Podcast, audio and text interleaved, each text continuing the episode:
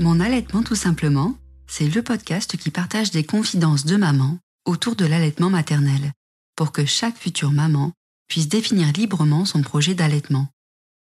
Certaines avaient décidé d'allaiter, d'autres pas. Certaines ont douté d'elles-mêmes, d'autres y ont cru dès le premier jour.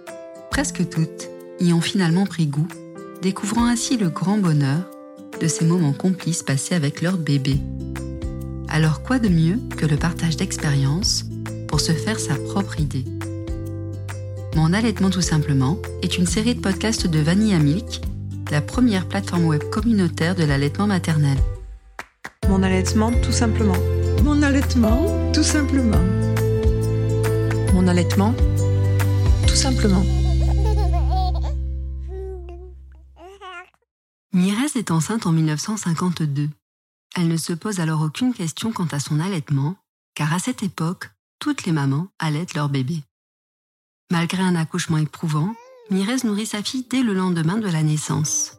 Et pour son plus grand bonheur de maman, l'allaitement se déroule tel qu'on le lui a décrit, de façon fluide et naturelle. Aujourd'hui, Mirez est arrière-grand-mère et elle se souvient de cette période à laquelle démarrait sa vie de maman. Je pense pas avoir demandé à une amie qui était enceinte ou quoi, est-ce que tu vas allaiter? On ne demandait pas. C'était normal. Ce qui n'était pas normal, c'est après quand on disait, oh, ben, tu vois, hein, elle a eu son bébé, mais elle n'a pas pu lui donner le sein. Je suis née Fabre, Marie-Mirez Fabre, et je me suis mariée à 21 ans, et je m'appelle Bonhomme maintenant. Voilà, je suis née à Saint-Étienne, le 9 mars 1928. Voilà, je suis tombée enceinte en 1952 et j'ai eu une fille, mais ça s'est passé naturellement, vous savez, dans le temps, vulgairement, quoi. On disait on n'a pas eu six règles. C'est sûrement qu'on est enceinte et voilà, c'est tout. Les trois premiers mois, j'ai eu, comme je pense comme tout le monde, envie de vomir, puis ça m'a passé d'un coup. Et après, ça a été très bien. Ni j'ai été malade, ni ça m'a embêté, ni rien. En sortant encore assez souvent avec mon mari, et ça m'a jamais empêché ni, ni de sortir, ni d'aller me promener.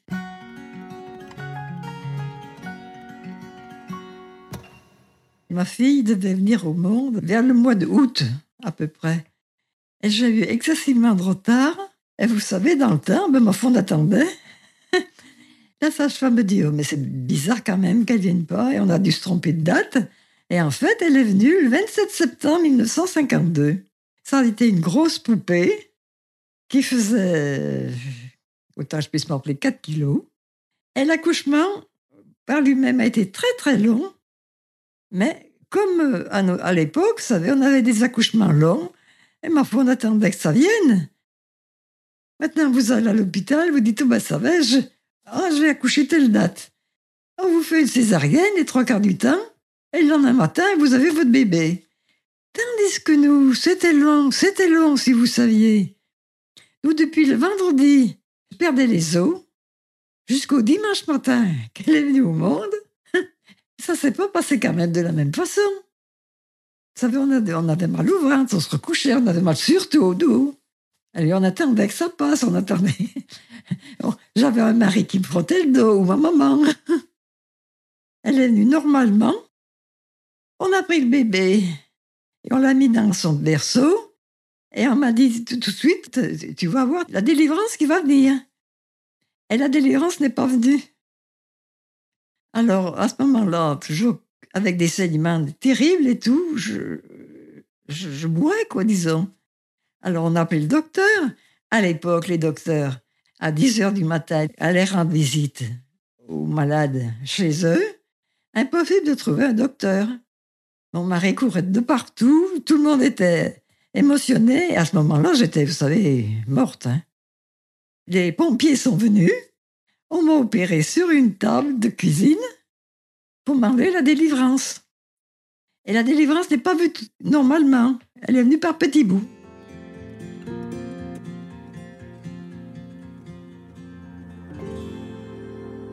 Étant donné que j'avais beaucoup de retard, la sage-femme chez qui je devais accoucher, qui avait une petite villa, qui avait deux ou trois chambres, c'était euh, une, maison d'accouchement, disons. Mais comme ma fille venait pas, elle partait en congé. Elles ont fermé leur, leur, leur maternité. Et c'est une sage-femme que nous connaissions et qui me suivait quand même, qui est venue à domicile. Dans sa serviette, dans son, elle avait toujours, vous savez, des petites euh, piqûres pour soutenir le cœur, quelque chose comme ça. Et je sais qu'elle m'en avait, elle m'en a fait un- une quantité incalculable pour pouvoir tenir mon cœur. À ce moment-là, je dormais, vous voyez, j'étais mo- moitié morte. Hein. Mon, mari, avait, quand il allait chez le docteur, et que le docteur n'y était pas, il disait Dès le plus tôt possible, ma femme est en train de mourir. Alors, euh, il a fait tous les docteurs qu'il y avait à peu près dans le quartier. Il y avait mon mari, ma maman, une sage-femme, deux ou trois docteurs, les pompiers. ah, vous voyez, j'étais pas toute seule. Hein.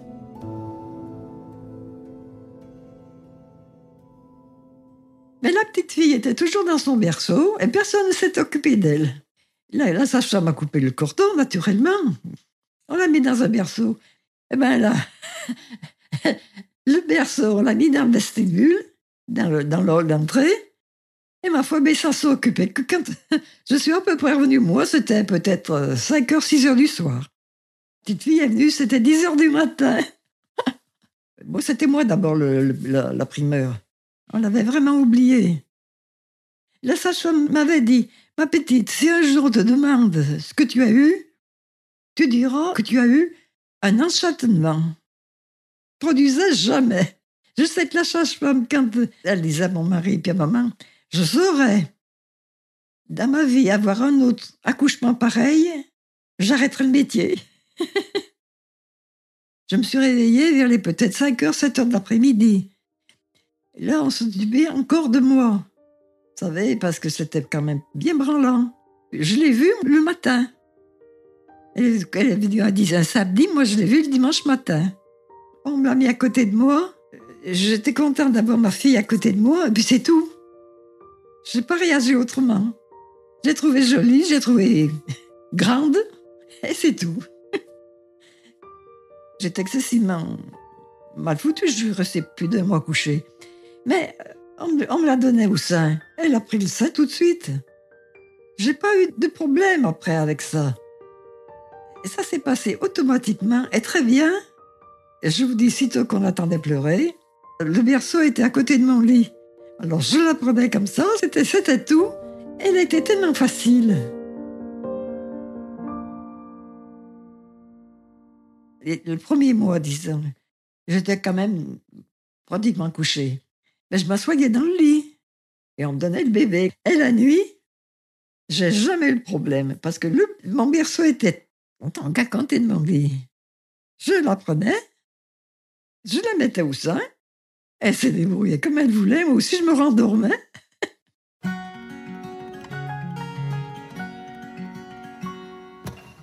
si j'étais invitée chez des amis, eh bien, je prenais mon bébé, j'allais dans la chambre, je m'assoyais sur un lit ou sur une chaise, je prenais ma fille, je lui donnais le sein, et puis on repartait à la cuisine, ou alors je la couchais dans son, dans son berceau, parce que quand on, quand on sortait, en principe, on avait des, des voitures landau. Je couchais dans sa petite voiture, et puis on partait, ou on le mettait dans un lit. Il y avait toujours quand même leur chambre à coucher à côté des amis, tout ça. On la mettait au milieu, ça elle était bien, elle était bien rangée, les enfants étaient bien rangés avant. Quand ils venaient au monde, en principe, les enfants, on les longeait, même les bras, pour qu'ils soient bien droits. On avait toujours peur qu'ils soient tordus. Et puis alors peut-être euh, une dizaine de jours après, ou peut-être un petit peu plus, je sais pas, on sortait les bras. Et on longeait, le linge, on le mettait jusque dessous les bras. Et puis on l'attachait là par avec une petite épingle. Et puis voilà, on mettait les pieds aussi dedans. En somme, on faisait un petit paquet. Ce que je me souviens, c'est qu'elle s'amusait avec le sein. Qu'elle faisait des, risettes, en fait, comme ce qu'on disait. Dans le temps, on disait une risette. Et puis, la maman, on leur parle. On lui parle à son bébé. On lui raconte des bêtises. Elle vous regarde. Je vois qu'elle comprend et qu'elle vous regarde, qu'elle est, qu'elle est contente. Elle vous fait des sourires qui sont peut-être pas des sourires, mais c'est tellement merveilleux, tellement beau.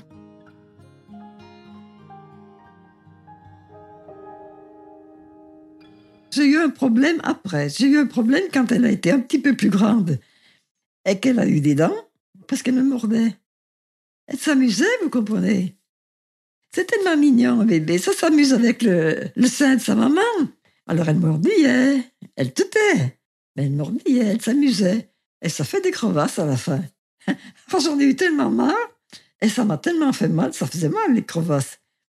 J'ai dit, allez hop, on va lui donner le biberon. Alors, après que j'ai arrêté d'allaiter, alors on lui a donné le biberon.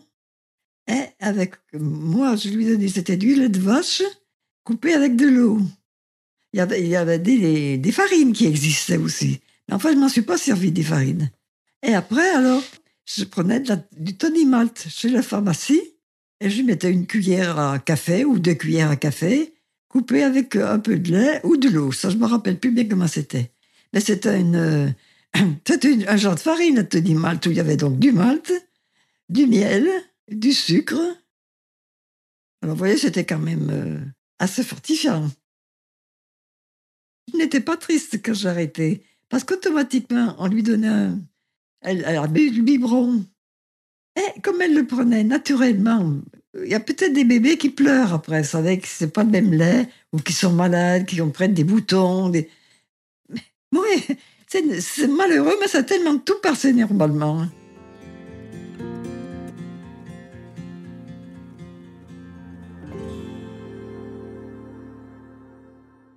Je pense pas avoir demandé, moi, à une, amie qui était enceinte ou quoi, est-ce que tu vas allaiter On ne demandait pas. C'était normal. Ce qui n'était pas normal, c'est après quand on disait, oh, tu vois, hein, elle a eu son bébé, mais elle n'a elle a pas pu lui donner le sein.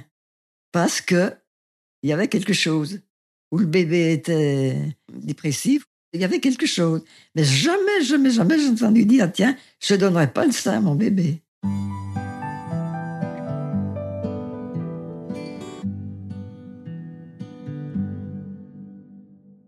Et quand ma fille est tombée enceinte, eh ben, ma foi, je l'ai laissée faire comme elle voulait, comme elle entendait. On a chacun ses idées. Il faut, ma foi, se débrouiller. C'est une chose qui est tellement naturelle, savoir un bébé, que chacun le fait comme il peut et comme il l'entend. Avec Mirez, nous avons découvert une histoire de maternité et d'allaitement il y a près de 70 ans.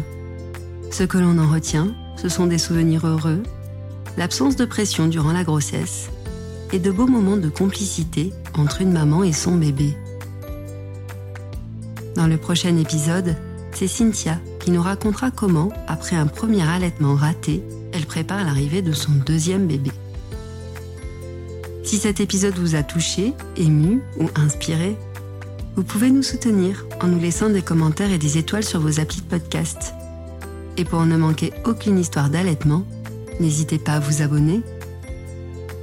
Mon allaitement tout simplement est une série de podcasts de Vanille Amique produite par Fleur Chrétien.